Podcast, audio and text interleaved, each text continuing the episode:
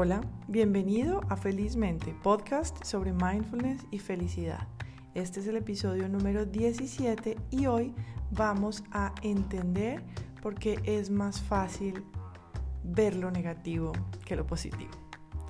No sé si te ha pasado alguna vez que después de un largo día en el que tuviste tal vez un problema en la oficina o tuviste un, un disgusto con tu esposo, con un amigo, una amiga y al final del día estás cansado, ya te quieres relajar y en lo primero que piensas es en esa forma en la que tu jefe te respondió o en la que tu esposo te trató de modo que no te gustó o eso que te dijo tu amiga o tu amigo que te pareció como tan feo. A pesar de que tal vez ese día hayan pasado varias cosas que salieron bien en el día. Bueno, eso nos pasa a todos y esto es porque los seres humanos le damos más importancia a lo que vemos como negativo por encima a lo que consideramos positivo o neutral. Y esto no es porque somos muy negativos, esto es un fenómeno psicológico y se llama el sesgo de la negatividad, aunque también se conoce como asimetría, positividad, negatividad. Es decir, que hay una que pesa más que la otra. ¿Y en qué consiste este, este fenómeno psicológico? Este fenómeno psicológico o, el sesgo de la negatividad es esa tendencia que tenemos a darle más importancia a aspectos negativos de un evento determinado o una persona o una situación. Es que le damos más relevancia a los estímulos negativos por encima de aquellos que puedan ser positivos o tal vez neutrales. Las personas eh, con, frecuencia lo que hacemos es que tendemos más a, recordar las cosas, eh, los traumas o esas cosas que no nos gustan, más que esas cosas que tal vez disfrutamos, nos gustaron o nos dieron risa o, placer en un momento determinado. Es así, o, te das cuenta, por ejemplo, cómo recuerdas mucho más las situaciones o las personas que te han tratado feo eh, que aquellas que te han dicho cumplidos, ¿cierto? Eso feo que te dijeron se pega más a ti y te acompaña más que aquellas cosas tal vez bonitas eh, o positivas que te dijeron. Y es que eh, este sesgo em, tiene, tiene razones o una raíz en la evolución. Eh, para explicarlo, hay, un, hay, una corriente de neurocientíficos, ahí podríamos destacar a Rick Hanson, si, si quisieras eh, tener más información sobre el tema, que habla del sesgo, de la mm, sesgo de la negatividad como una consecuencia de la evolución. Eh, hace millones de años, hace miles de años, cuando el hombre tenía que sobrevivir, debía darle mayor importancia a las cosas que significaban un peligro o una amenaza para su subsistencia, ¿cierto? Tenía, tenía que tener en cuenta esos eventos potencialmente peligrosos para su integridad física, pues un, evento negativo podía significar la diferencia entre la vida y la muerte. Así que eh, los que sobrevivieron fueron aquellos que tuvieron una mayor capacidad de ver y de recordar esos estímulos negativos, porque al recordar algo negativo que me pasó, puedo prever una situación potencialmente peligrosa como un oso que está llegando a la cueva y representa un riesgo para mí. Entonces al tener ese recuerdo y saber eh, recordar esos detalles, me ayudará o ayudaría a estas personas a poder sobrevivir a esas situaciones. Entonces, esos seres humanos que recordaban mejor los acontecimientos negativos y los podían evitar, tenían una mayor esperanza de vida que eh, aquellos que no lo recordaban y asumían más riesgos.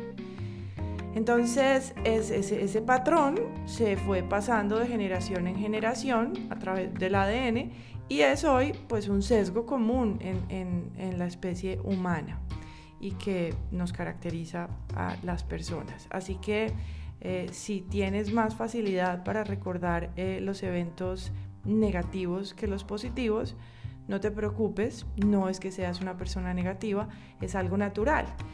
Pero, de nuevo, y como, como lo hemos hablado en el podcast, eh, aquello que practicamos, aquello que hacemos con regularidad, es un hábito. Así que existen algunos tips que podemos usar o algunas actividades que podemos usar y nos ayudan a que no necesariamente eh, tengamos esa facilidad para ver o para recordar las cosas negativas, los sucesos negativos, esas cosas que no están tan bien por encima de las cosas que sí están bien. Porque si bien este sesgo es, es natural, es normal, eh, es, es, un, es un sesgo que en muchas ocasiones nos impide ser felices, nos impide conectarnos con las cosas buenas que tenemos a nuestro alrededor y nos aleja de ser felices. Así que si bien tiene una utilidad, pues hoy en día ya no tenemos que enfrentarnos a peligros tan inminentes que pongan en, riesgo nuestra vida, sino que más bien los fenómenos negativos a los que nos enfrentamos en el día a día tienen más un peso psicológico que tener realmente un, un impacto en nuestras vidas.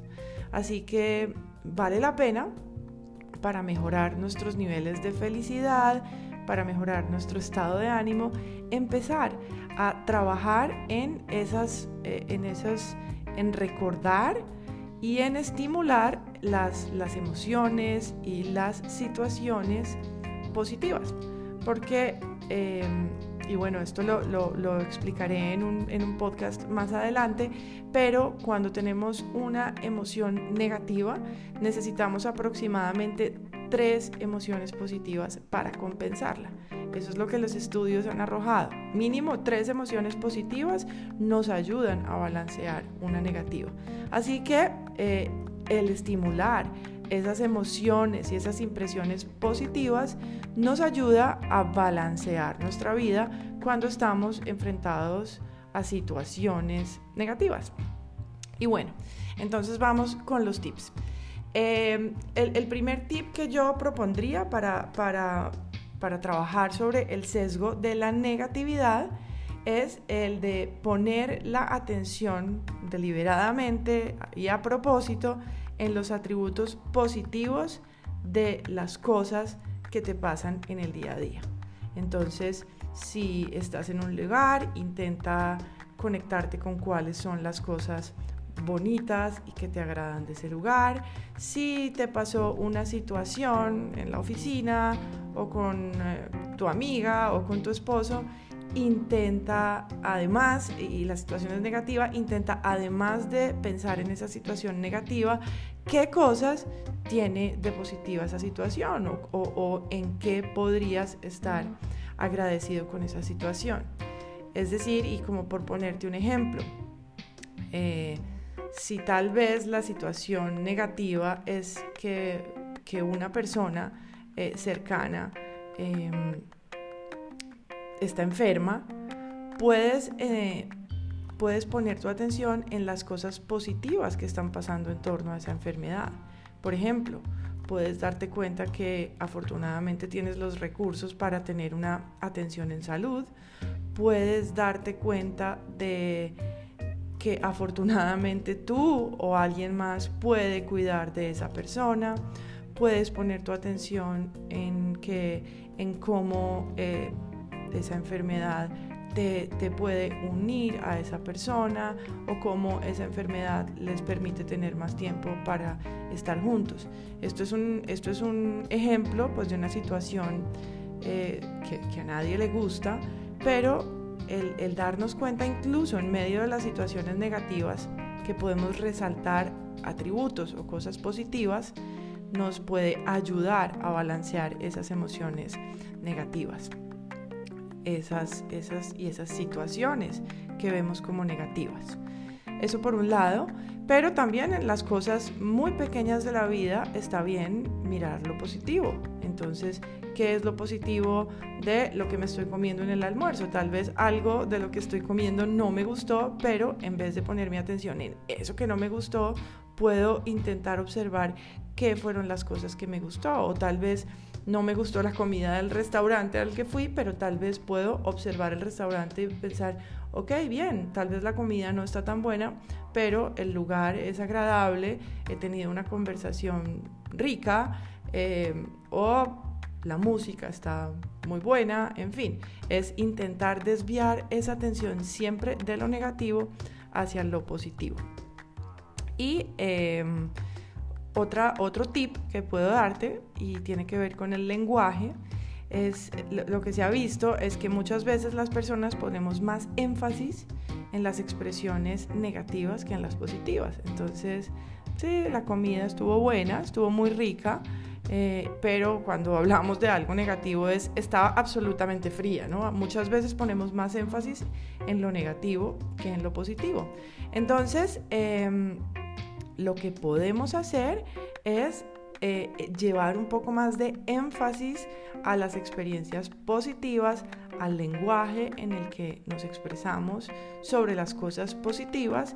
Y esto lo que hace es que no solamente te hace significarlas o darles más peso, sino que puedes transmitir esa emoción o esa valoración positiva a las demás personas de modo que tenga más impacto en el tiempo. Entonces, em, bueno, también existen incluso algunos apps em, en donde hay, uno que se llama Mood Mint, en donde es, es un juego y ese juego lo que hace es que te va mostrando imágenes y debes empezar a entrenar, identificar con más rapidez las imágenes positivas como personas sonriendo o una comida más saludable o alguien haciendo ayudando a otra persona y lo que vas haciendo es que entre una selección de imágenes vas seleccionando cada vez con mayor rapidez aquellas positivas y lo que hace eso es que te va ayudando a combatir ese sesgo ya que tu cabeza eh, arranque por buscar las cosas positivas en lugar de, de arrancar siempre por buscar las cosas negativas de las situaciones. Es como entrenar la mente para acostumbrarse a percibir lo positivo y, así em, superar un poco ese sesgo negativo que es natural en nosotros. Bueno, gracias por acompañarme en este recorrido y te deseo que trabajes para tener una feliz mente. Si te gusta mi programa, no olvides suscribirte para recibir notificaciones cuando haya un nuevo episodio. Si te gustó este episodio o crees que puede beneficiar a alguien, por favor compártelo. Puedes buscarnos en internet y en Instagram como Mindflow Online. Y quería contarte también que la próxima semana, el 27 de mayo, estaremos lanzando un webinar en donde te explicaremos algunos pasos sencillos para disminuir tus niveles de ansiedad. Lo que queremos aquí es explicarte un poco cómo se genera la ansiedad, entenderla mejor, entender algunas, algunos temas que, influyen o unos detonantes que, influyen en tus niveles de ansiedad y ejercicios cortos que te llevarán a manejar eh, esa ansiedad y a estar más tranquilo. Puedes buscar el link que está en los detalles de, de, este episodio e inscribirte para participar. Como te digo, es gratis y va a estar muy interesante.